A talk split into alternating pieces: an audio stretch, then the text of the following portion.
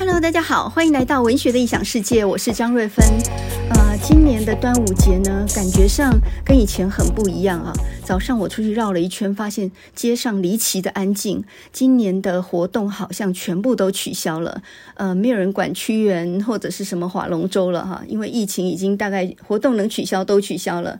高中以下的学生呢，都已经在家里面远距上课了一阵子啊。听说家长都已经陷入远距地狱啊，非常的辛苦，天天煮饭。然后呢，你上街的时候就发现所有的东西好像都涨了一点啊。在这种疫情加上通膨的情况底下，怎么样增加一点收入呢？我今天早上在联合报的社论就看到一篇斜杠粽子，还蛮有意思。这个作者呢，他住在台北市。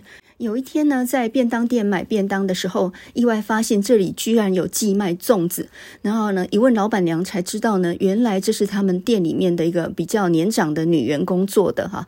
那么老板娘还说呢，哦，她都没有在休息的，她星期一到星期五在便当店上班，周六周日在家里包水饺、包粽子，在这里寄卖哦，增加一点收入。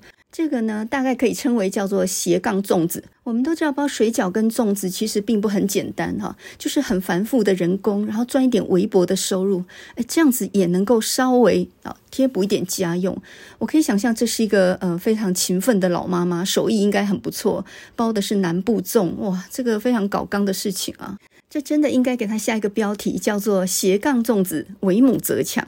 像我这种吃米不知米价的人，最近倒是注意到两个事情。一个就是台大教授在上一波大学入学申请的面试当中，感受到在新课纲底下的高中生，他们的数理能力明显的弱化啊。那台大电资学院的院长张耀文说，呃，因为这个时数减少的关系，所以学生被迫拿主要学习的时间来做花拳绣腿的所谓多元报告，这整体的学习成效怎么可能不下降呢？但是呢，呃，主事者教育部哈、他们还呃夸口说呢，学生变得比较多元了。台大教授呢，忧心忡忡啊，认为这些学生到最后要修微积分或者是工程数学的话，会有很大的问题哈，功课会跟不上。那我们来看看，现在一零八课纲自然科现在只剩下几个学分呢？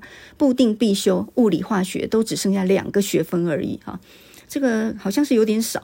那么台北市和平高中的物理老师郭老师就说，现在高中生学的物理都已经不太完整了哈，大概只能学到一点皮毛而已。关于数理呢，我是不太懂。可是呢，呃，如果台大教授都要担心学生的数理弱化的话，那我倒很想问一下，那那文学方面情况如何？现在的学生还有人在看课外书吗？呃，最近呢，六月二号到七号，台北国际书展呢在世贸中心登场啊。那今年呢，国立台湾文学馆他们也邀了九歌文讯、印刻、红范、尔雅、联合文学这一些出版社来组成一个文学书区啊。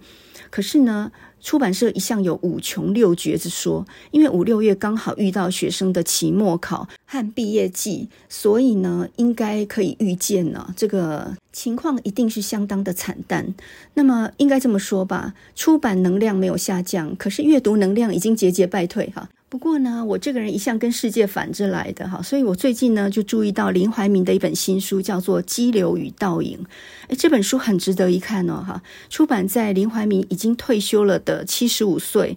那么我们应该要想到林怀民六零年代那个《蝉》那个小说哈，那是他六零年代很苦闷的青少年时期他所写的东西。林怀民早期写小说啊，真的不亚于白先勇，只是后来他跳舞去了，所以呢就没有继续在文学上面哈继续耕耘。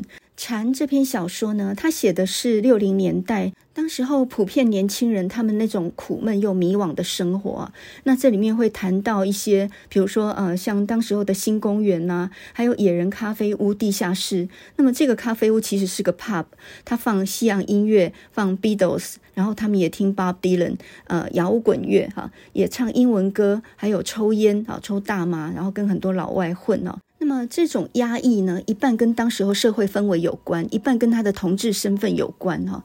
所以呢，这个蝉的声音呢，其实就形容在一个很压抑的。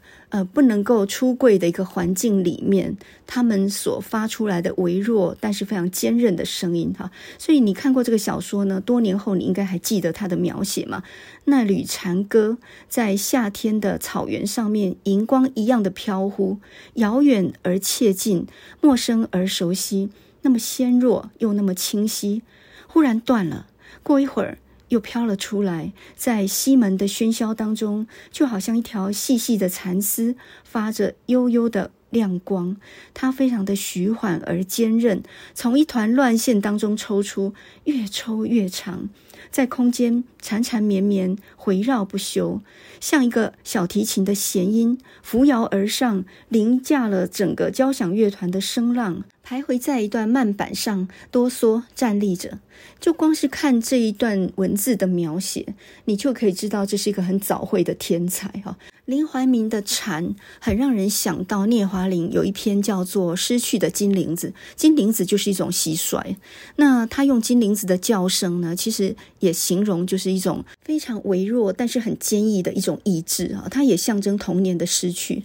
林怀民在写这个蝉的时候，他刚好大学毕业啊，他从政大新闻系毕业，然后那时候在部队中服役的时候写的，投稿在余光中的《现代文学》这个杂志上面。后来雅贤看到之后呢，就把这篇蝉寄给了在美国的聂华苓。那因此呢，才有了一个契机，就是后来林怀民到了呃密苏里大学去念新闻研究所的时候，又受到聂华苓他在爱荷华主导的一个爱荷华国际写作计划工作坊的邀请，去攻读学位。然后他也因为去了爱荷华呢，才开始学现代舞哈。呃，新闻本来就不是他自己喜欢的东西。当初呢，大学念的是新闻系，只是为了要对他的父亲交代哦，因为他父亲是林金生，呃，曾经担任过云林县长，还有交通部长、内政部长哈。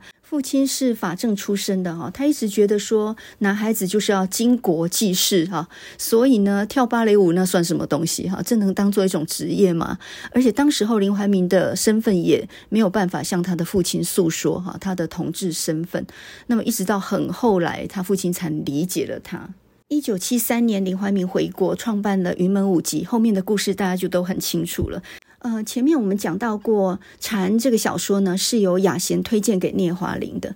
那因为呢，这个小说里面有很大一部分呢，就提到雅贤的诗句哈，包括如歌的行板哈。当时候的文青谁都能朗朗上口啊哈。世界老这样，总这样。观音在观音的山上，罂粟在罂粟的田里哈。这个是雅贤的诗句啊。而这本林怀民的自传呢，叫做《激流与倒影》，其实他用的也是雅贤的诗句哈。激流。如何为倒影照相？在《激流与倒影》这个自传里面呢，林怀民讲到他跟林海音、跟马各，还有跟平鑫涛他们这几位联合报副刊的一些因缘哈。那么当时候他年纪还很小，才十五岁，呃，还在台中念中学的时候，他就投稿，然后第一个采用的是林海音嘛。那接下来呢，呃，这个马哥跟平鑫涛这几位主编也都跟他通信哈，非常的照顾他这个新人，不一定用他的稿子，但是呢，都是对他非常鼓励哈。在呃《文青小林成长物语》这篇文章里面，他就提到说，他第一次投稿连副，那是一篇文章叫做《儿歌》。这篇儿歌呢，才不到一千字，得到三十元的稿费。当时候的三十元呢，可以看十六场电影哈。所以呢，大家大概可以计算一下，那个物价相当于现在多少钱呢？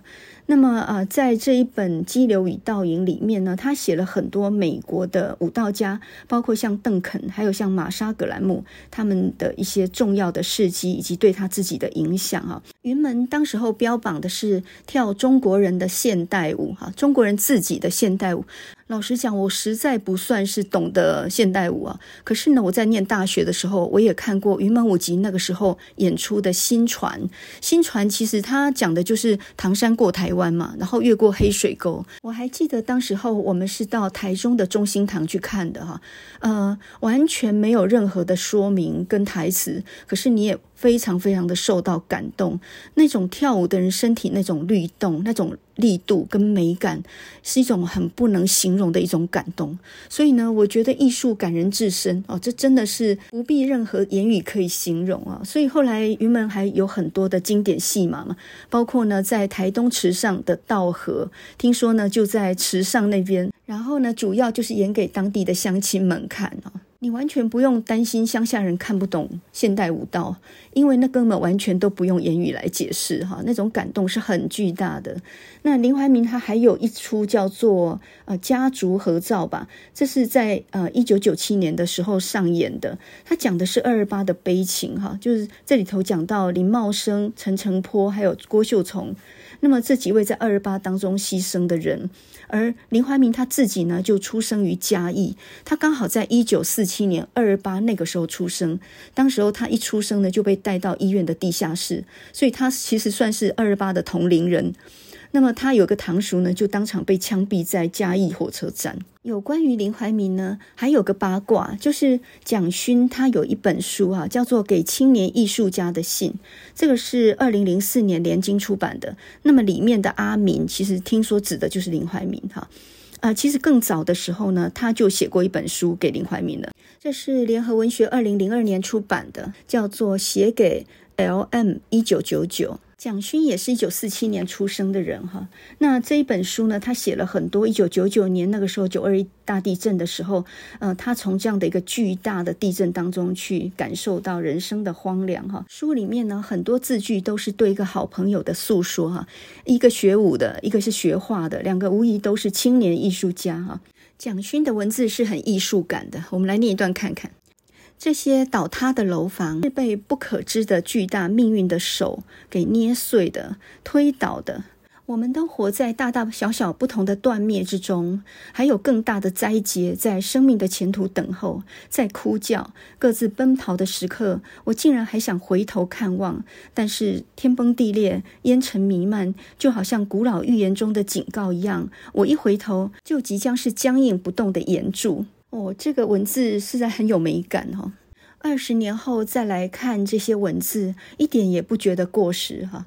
你不觉得生命中的所有的灾劫都不断的重演吗？而我们从来也没有从这些灾祸当中去学到什么东西。比如说二零零三年的 SARS。那个时候也是有大难临头之感啊！我还记得出入任何大楼都要贴个圆圆的贴纸。我还记得那时候小孩念小一、小二左右嘛，然后呢，联络簿上面每天老师都说一定要写体温，就是要量了体温才能出门。结果我小孩都自己乱写，然后他只知道写的低一点比较好。结果有一次写二十六度哈，然后老师也没觉得有什么样的奇怪。结果我先生一看就说：“哦，这是死人的温度诶。”反正呢，无知就是力量，哈，无知也是一种力量。好了，那在端午节呢，没有人想再听雷峰塔或者是白蛇传的故事了哈，尤其还牵扯到女权意识，还蛮烦的哈。那我们还不如来讲一下杨念慈的《黑牛与白蛇》好了，这个北方的乡野传奇里头的女主角呢，也叫做白娘子。我们上一集呢讲到杨念慈的《黑牛与白蛇》，还有朱西宁的《狼》呢，都是在一九六零年写的，然后都牵涉到一个母亲哈，也牵涉到人性，所以我们现在就来超级比一比，来看看谁写的比较好。朱西甯的狼呢，他是用小孩的眼光来看大人的世界哈。那么杨念慈的黑牛与白蛇也是一样哈，他是从绿柳房的小少爷祖寿的眼中。呃，来看黑牛与白蛇，他们两个人传奇的故事。刚开始的时候，这个小孩才差不多十岁，然后呢，到故事终结的时候，差不多是七八岁，所以时间有七八年之久哈。那么故事呢，一开始就是黑大汉马志彪跟白娘子他们这对夫妇呢，流落到这个村庄来打拳卖膏药，后来意外的留下来之后，又经历了很惊心动魄的一段事情。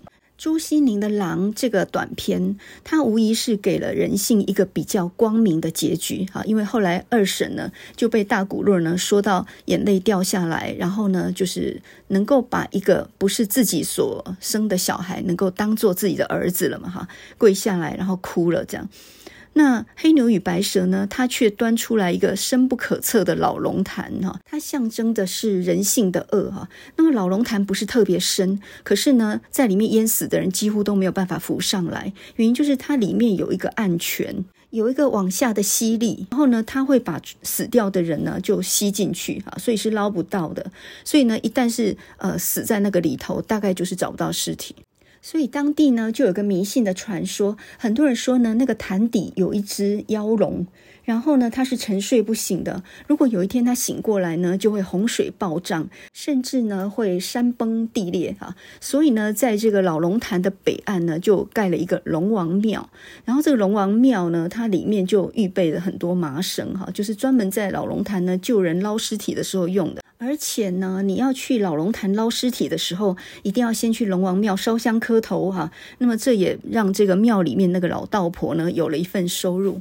朱西甯的《狼》是一个短篇，但是呢，杨念慈的《黑牛与白蛇》它却是一个几十万字的一个长篇啊。后来还改拍成电影啊，所以它这个体制是比较庞大一点。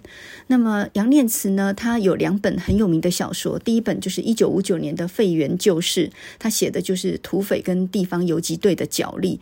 那么另外一本呢，就是一九六零年的《黑牛与白蛇》。那这两部呢，后来都改拍成电视剧跟电影哈，所以非常的有名。雅贤有一首诗呢，很适合配上朱西甯那篇小说，叫做《铁浆》。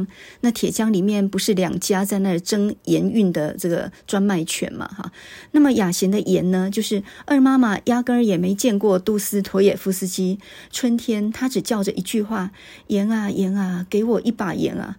天使们在榆树上歌唱。那年豌豆差不多完全没有开花。后来二妈妈呢，从吊在榆树的裹脚带上走进了野狗的呼吸中，那年豌豆差不多完全开了白花。杜斯托尔夫斯基压根儿也没见过二妈妈。而雅贤另外一首非常有名的诗作叫做《昆凌》啊，这是一九六零年八月的时候写的。我真的觉得他根本就是看了《黑牛与白蛇》之后得到的灵感嘛！哈，你想想看，他的诗句是这样的：十六岁，他的名字便流落在城里，一种凄然的韵律。那杏仁色的双臂，应由宦官来守卫。小小的劲儿啊，清朝人为他心碎。有人说，在佳木斯，他曾经跟一个白俄军官混过。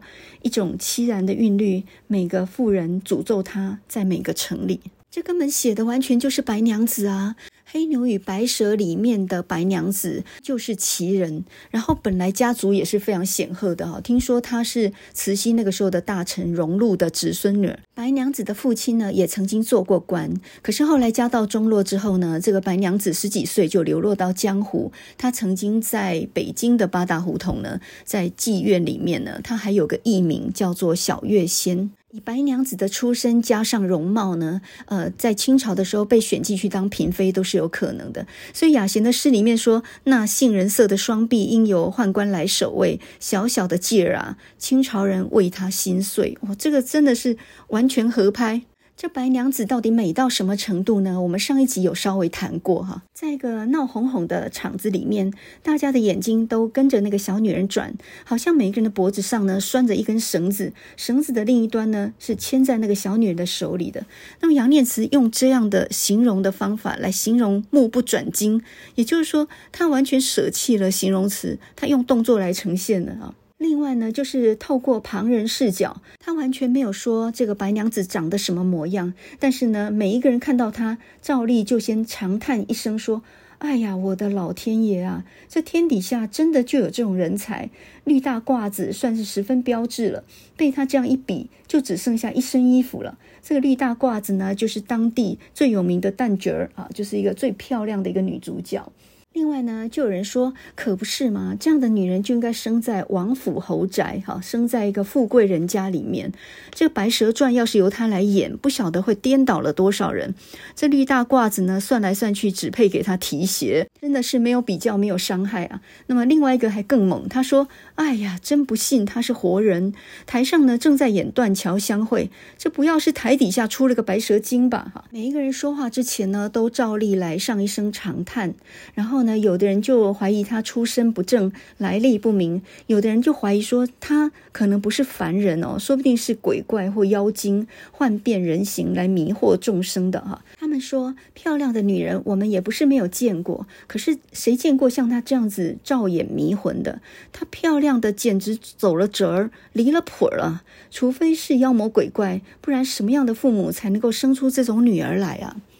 呃，以上这些评论加起来，总之你就是找不到女主角来演这个角色，好吗？就连林青霞恐怕也不完全符合哈。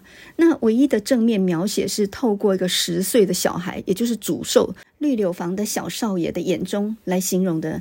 那时候的祖寿呢，他的绰号叫小蟠桃，然后他刚好骑在那个大管家的脖子上面，到处看热闹的表演，顺便还吵着要吃糖葫芦哈。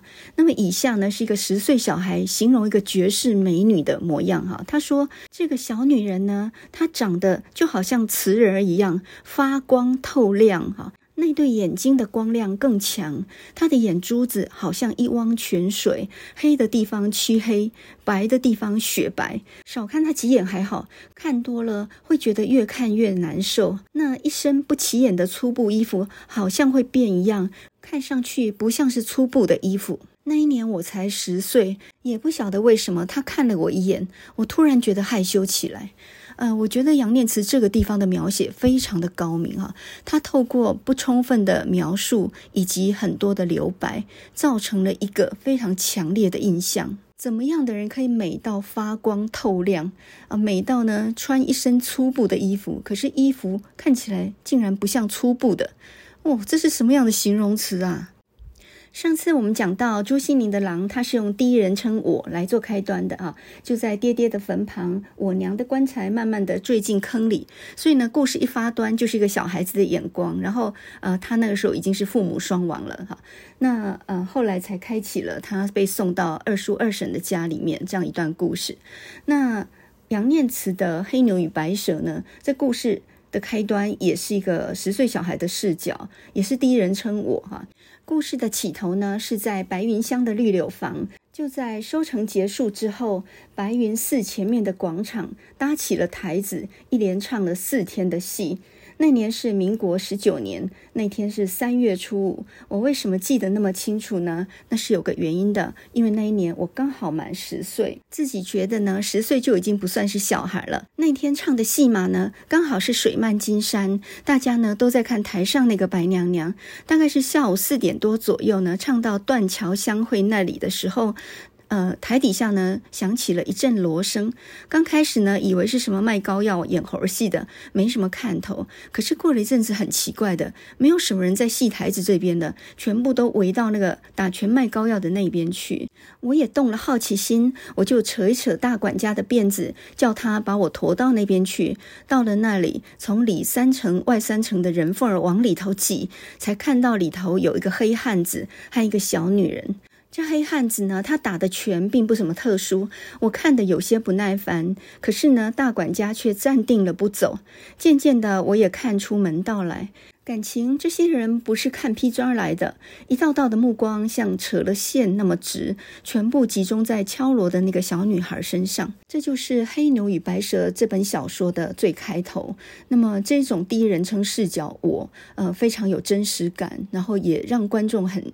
融入到这样的一个情况里面，这对男女呢，男的呃长得高大粗犷啊，呃皮肤又很黑，所以就被称为黑牛；而这个秀气娇小、长相绝美的女孩子就被称为白蛇哈。刚好黑牛与白蛇就成为一个对比。这一对卖艺的男女呢，第一天晚上他们就找不到住的地方，然后呢连夜来找大管家哈，就是这个绿柳房的大管家帮忙。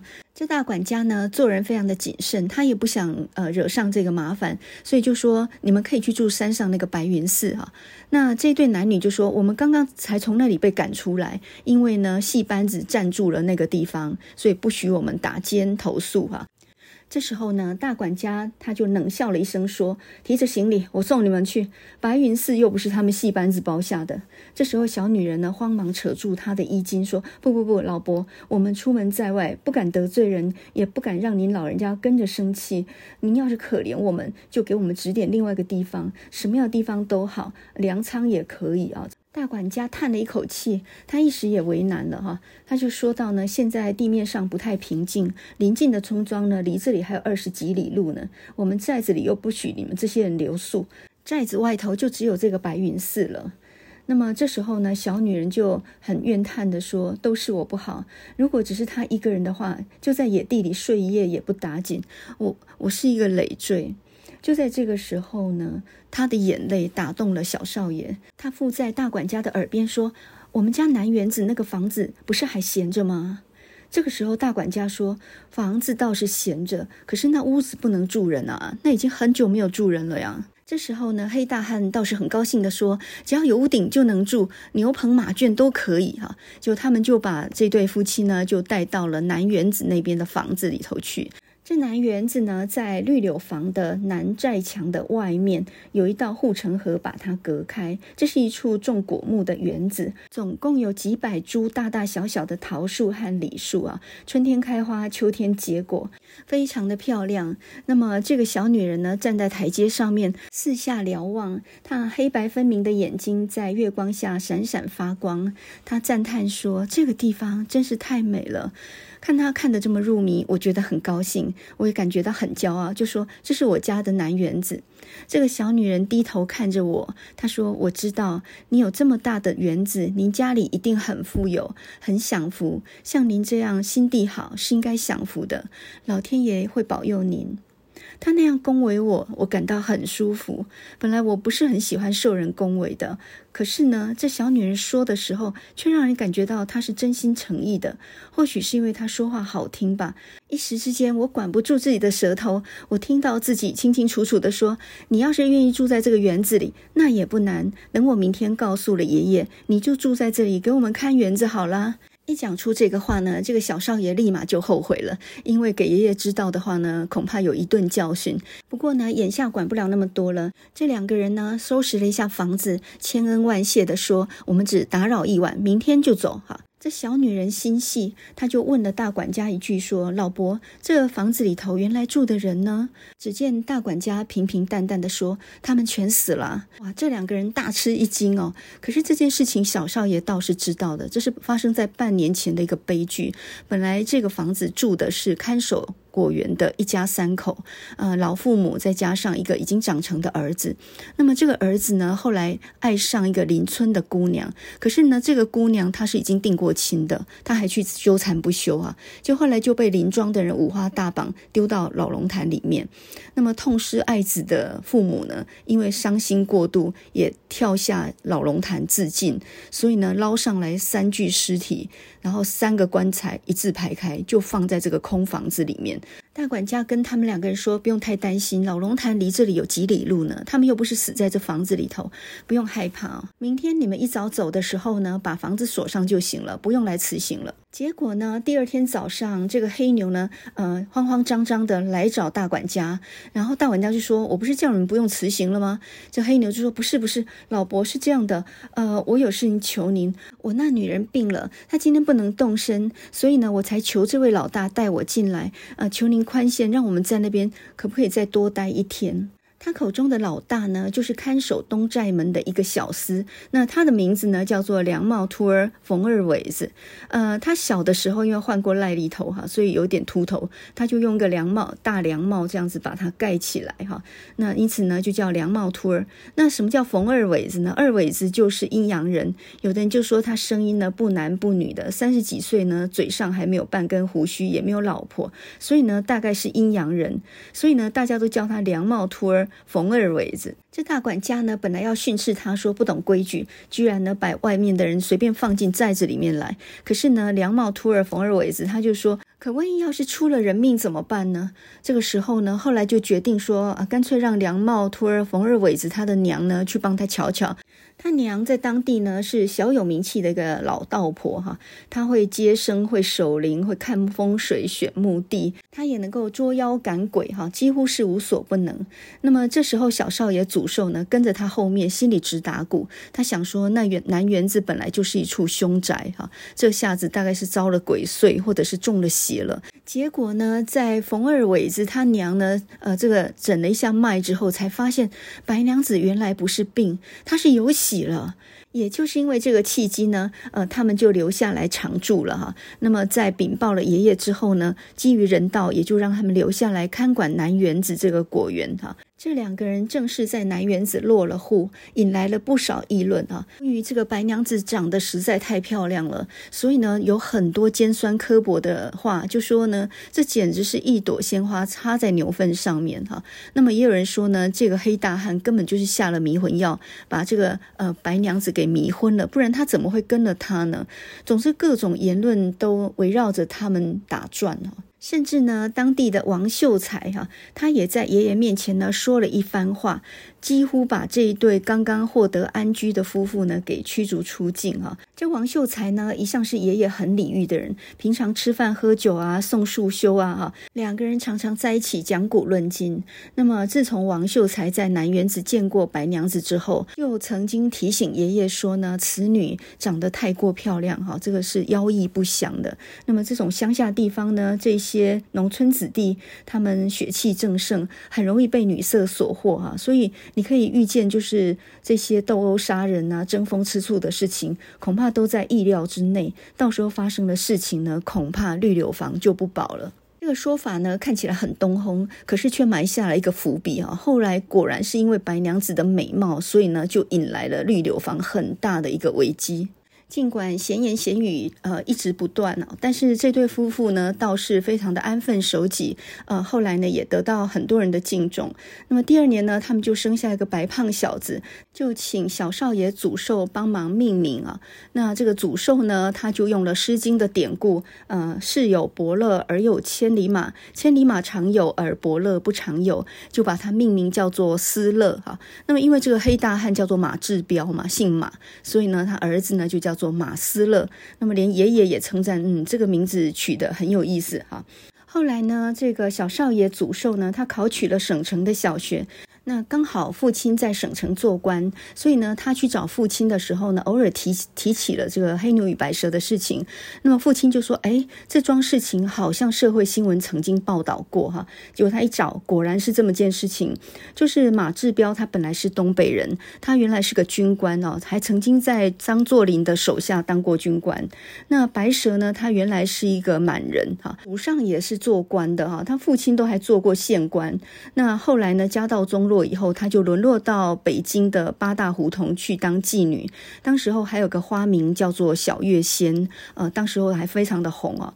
那有一个师长看上了她，本来想要把她买去做妾。但小月仙不愿意，那后来呢，他就跟着马志彪逃走了。所以这两个人等于是逃走的啊。所以这两个人呢，不但是落难哦，其实是在逃难当中的。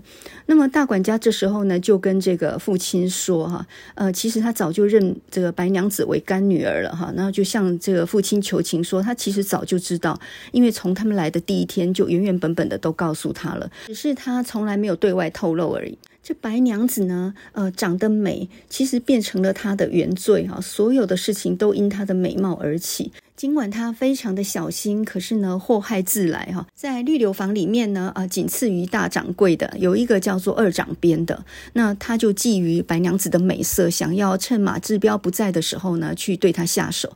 结果当然是被发现之后呢，就被赶了出去哈。那么过了好几年之后呢，民国二十六年哈，今那一年呢，就发生了七七事变。这个原来是小孩的祖寿呢，他已经成为一个十七岁的少年，他在省城呢已经念到高二。了，那偶尔回乡探视的时候呢，他发现白娘子差一点就不认得他了。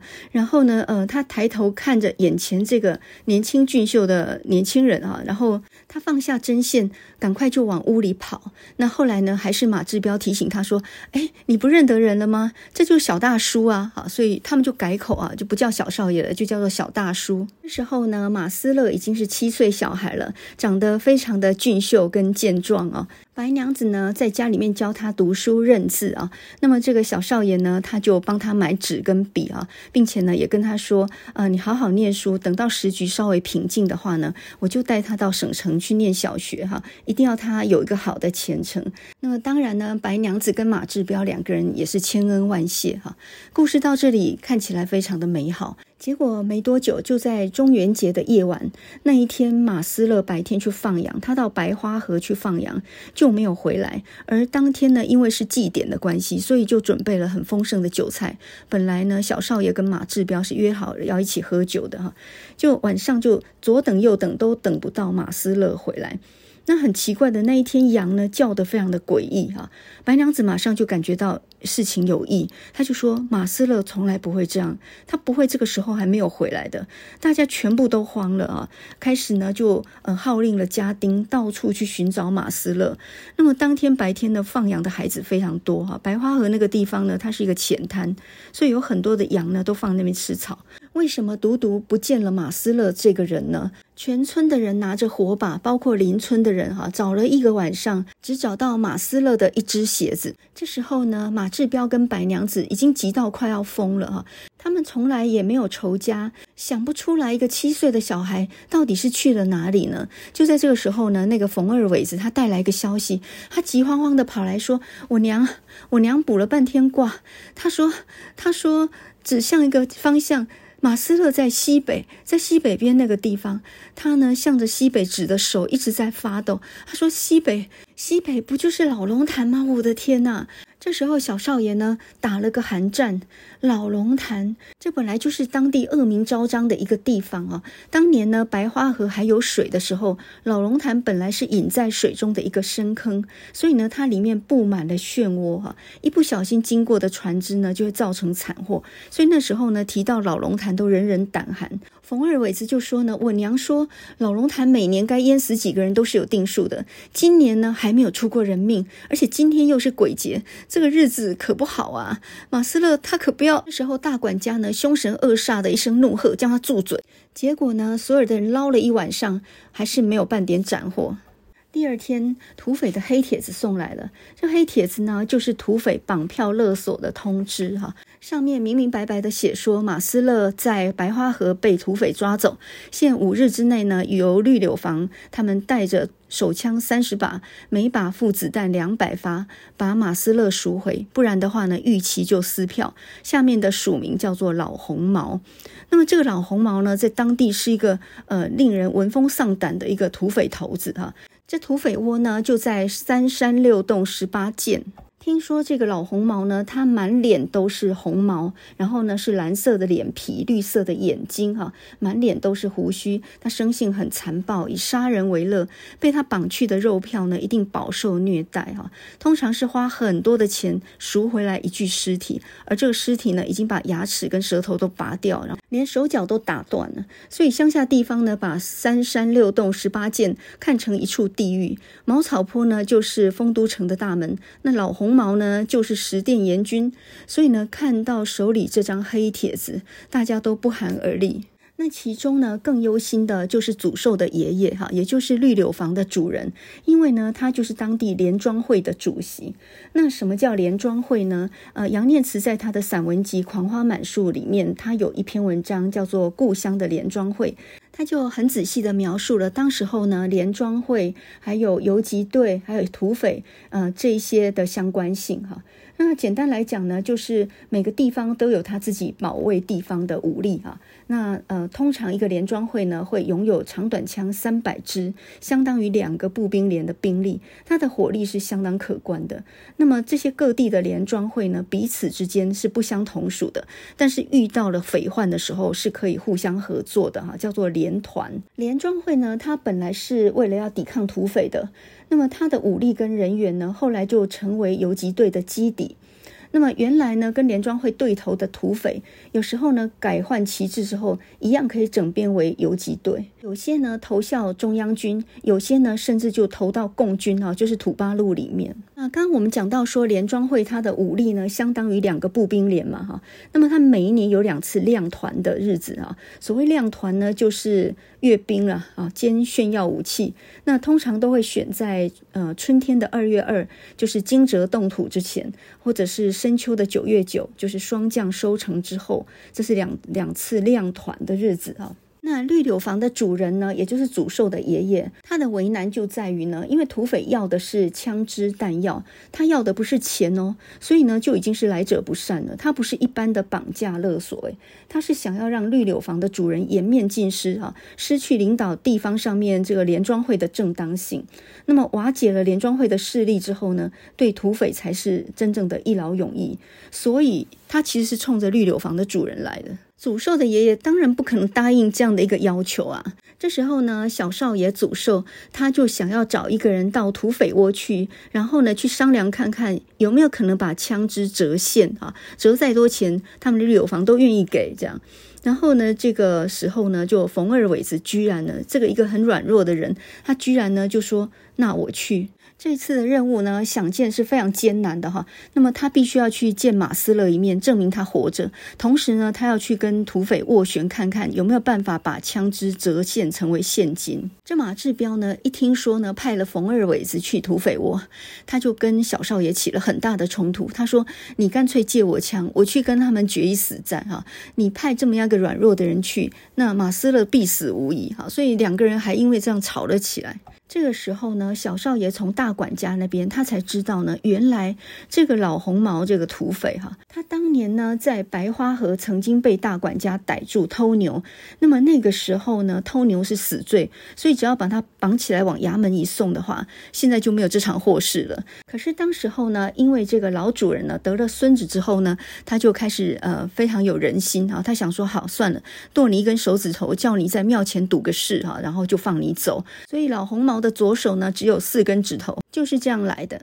这忘恩负义的呢，还不是只有老红毛一个人哈，还有一个就是二长鞭。就在呃冯二伟子他大难不死，但是被羞辱得很惨以后回来之后呢，这个小少爷才从他那边知道，原来二长鞭呢成了土匪窝的师爷，他去投效了这个土匪窝哈。然后他带回来一个讯息呢，就是呃在三更天老龙潭用白娘子换马斯勒。老红毛现在不要钱，也不要枪了，他要的是白娘子。被这些土匪呢打得满身是伤的冯二伟子，他说呢，二长鞭叫我传话给黑大哥，说是要救回马斯乐的话，靠绿柳房筹钱是不济事的，因为呢，你一时之间也筹不了那么多钱。还说呢，他们的头子老红毛也无意强占民女哈、是听说呢白嫂子的模样长得很美，天下少有，地上难寻，所以他才起了邪心啊。那么白娘子到了那儿，或许十天半月，或许三朝五日，等到老红毛的兴头一过，说不定就会把他送回来，让他们母子团圆呢。这话说得实在难听了，众人当然齐声骂混账。马志彪简直气疯了，想去跟他们决一死战哈、这个时候的白娘子，她反而出奇的冷静。她告诉小少爷说呢，绑票勒索，这只是土匪们借端生事而已，他们真正的目的却不在此。老红毛跟二长鞭这两个混蛋呢，都是心性很狡恶的人。他们又在绿柳房栽过跟头，吃过苦头，所以就借这个机会呢，就生出这条毒计啊，丢下一个难题。他存心是要让绿柳房的老主人在声望上受到打击。如果这只是一桩普通的绑架事件的话，土匪的目的就只是要钱而已，就不会这样的故意跟事主为难，哈，增加这么多困难。所以呢，他很明白，他才是土匪们真正要的一个目标。他觉得在这个时候，如果他自己不肯冒险犯难、舍命以赴的话，别人对马斯勒所做的一切援助都是。白费功夫，于事无补的。这时候，小少爷还很乐观的跟白娘子说：“他们已经同意把那三十把手枪折成现款了呀。那三万块银元，爷爷正在想办法积极弄钱，说不定能够凑到呢。你怎么知道就一定没有办法呢？”这时候呢，白娘子凄然一笑，她说：“老主人对我们这些恩典，我们都听见了。不过小兄弟，你人好心好，又哪里知道这人心如果坏，会坏到什么样子呢？老红毛这群土匪从来就不讲什么江湖道义的。你真的把这笔钱给他送去，马斯勒那个孩子的一条小命，还不是一样悬在他们手里吗？”这个白娘子呢，她的聪明就在于她完全不抱任何幻想，她的想法是对的哈，只有她自己去才有办法把马斯勒换回来。这个时候呢，小少爷马志彪，还有啊、呃、这个大管家的儿子臭屎蛋儿，还有就是冯二伟子，他们几个人打的算盘是身上带着枪，必要的时候呢，用抢的方式把马斯乐抢回来，并且呢，能够呃也保全白娘子，所以他们就这样各怀鬼胎的呢，就护送白娘子三更天的时候呢，就到达了老龙潭。我觉得在出发之前，在屋子里面那一段描写，我觉得很精彩哦。男人们在检查身上的武力配备，白娘子呢却在厨房忙哈。她除了把自己整理的整整齐齐之外呢，她还把菜都准备好了。她说：“待会儿马斯乐回家一定又渴又饿，我这些菜都准备好了，热一下就可以吃了。”他那种冷静呢，呃，让这个小少爷祖寿呢非常的震撼啊。在那么多年之后，每次看白娘子，总觉得她光彩夺目，令人不能逼视。而在这个浩劫即将来临的晚上，我更怀着一种忧伤凝聚的心情，好像在鉴赏一件艺术品一样。这上天何其不公！既然给了他这么娇美的容貌，却让他忍受了那么多不平的待遇。我们这次呢，夜里保护他去老龙潭，万一让他落入土匪之手，或者受了奸人的凌辱，这恐怕是伤天毒神、情理难容的事情啊！结果后来的故事是怎么样呢？在快要天亮的时候，他们终于到达老龙潭。二长鞭如约带着马斯乐来换人，就在这个时候呢，马志彪一时之间呢控制不住情绪，他看到儿子被绑的那个惨状呢，他就大叫一声，然后往儿子那边跑去，结果两个人就在土匪的枪口底下，哈，就使得这一些护送白娘子去的这几个人呢，都完全失了先机。白娘子终于落到了土匪的手里，就在这个时候呢，他纵身一跃，跳下了老龙潭。当场就失去了踪影，众人整整捞了一个晚上，到了天亮才捞起了他的尸体。白娘子的死呢，引发了所有人的义愤，包含林庄的人。这时候，以爷爷为首的连庄会，他们呢几百个人去围那个土匪所在的那个山头，并且呢，在马志彪的建议底下，决定放火烧山，用火烧山的方式呢，把土匪全部赶出土匪窝哈。那见一个杀一个，用这种方式。结果这个放火的人就是谁呢？就是冯二伟子哈，就是这个看起来很软弱的这样的一个人，他反而担任的是最艰巨、最危险的工作啊，他负责去放火，结果最后也因为受伤，然后呢，延误就医，失血过多而死。整座山头烧起来之后呢，火窜了几丈高，哈。在这个情况底下呢，几十个土匪呢被一网打尽，然后呢，最后出来的一个就是老红毛。这个大管家呢，用标枪把老红毛穿胸透背钉在河堤上面啊，就看他死状很惨啊，他一头红发，满口黄牙，这个人呢长得就跟恶鬼一样哈。那么最后一个呢，就是二长鞭哈，这个恶人。他从庙的后面窜出来，然后马志彪呢，用一杆长枪立姿瞄准的方式，当头一枪就让他一枪毙命哈！这真的有点那个黄昏双镖客那种西部片最后的爽快。我觉得这里面很感人的一幕就是那个冯二伟子到最后死的情况，因为他已经受伤过久了哈，那失血过多，可是他坚持撑着不肯走，他一定要看到火放起来，然后整座山整个烧起来，那就是他的任务哈。他最后的一句话就是。好大的火！旁边一个长工，他哀痛的哭起来，说：“二位子啊，二位子啊！”这时候呢，大管家两眼含泪，恶狠狠地说：“不许再这样胡叫！小兔儿他爹活着的时候，曾经给他取过个名字，叫做冯大雄。你们别再这样乱喊。”故事的最后呢，呃，爷爷筹得的三万银元，后来呢，就拿它盖了一个宝楼。然后在故乡沦陷之后，他把好几把支枪呢，都给了马志彪。然后马志彪呢，后来成立了一个敌后的游击队。黑牛与白蛇这个故事呢，它精彩的是战争的场面，可是我觉得它很耐人寻味的是对于人性的探索哈。因为绑架呢是一种对生命的勒赎，表面上呢是用钱去换人，可是呢更深一层就是人性是不可探测的，就好像老龙潭一样，它是隐在水中的一个漩涡。绑匪跟被绑者的家人，他们彼此是在试探对人性的理解跟信任的哈，所以绑匪呢拿钱之后照样是翻脸撕票的，因为这样才可以杜绝后患嘛。白娘子的聪明呢，就在于她不抱幻想，她知道只有自己去，她儿子才能够生还。她去的时候就已经有了必死的决心的。所以呢，我们看朱心凌的《狼》，他是给了母性一个很美善的一个结局，而杨念慈的《黑牛与白蛇》呢，他却端出了一个深不可测的老龙潭，那个是曾经在青楼妓馆的白娘子心中真实的恶水。战争到底是什么？对于我们这些没有经历过战火的人来说，我觉得我们终其一生可能都不能够明白啊。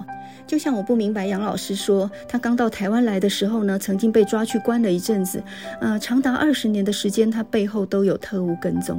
我们真的能够明白那是什么样的感受吗？我记得他说过，只有不会创作的理论家，没有不懂理论的作家。呃，他也给了我一句很好的话。他说，一个写作者应该让自己过得舒展些，再向人群散发一些光和热。他说，他初中毕业的时候正要升学，就遇上了卢沟桥事件爆发，从此卷进了人生的暴风雨。不管是瘟疫或者是战争，都是人生躲不过的暴风雨哈，真的让人想到呢。一九七零年呢，CCR 就是清水合唱团，他们有一首非常有名的反战歌曲，叫做《Who Stopped the Rain》哈，谁来停止这场雨？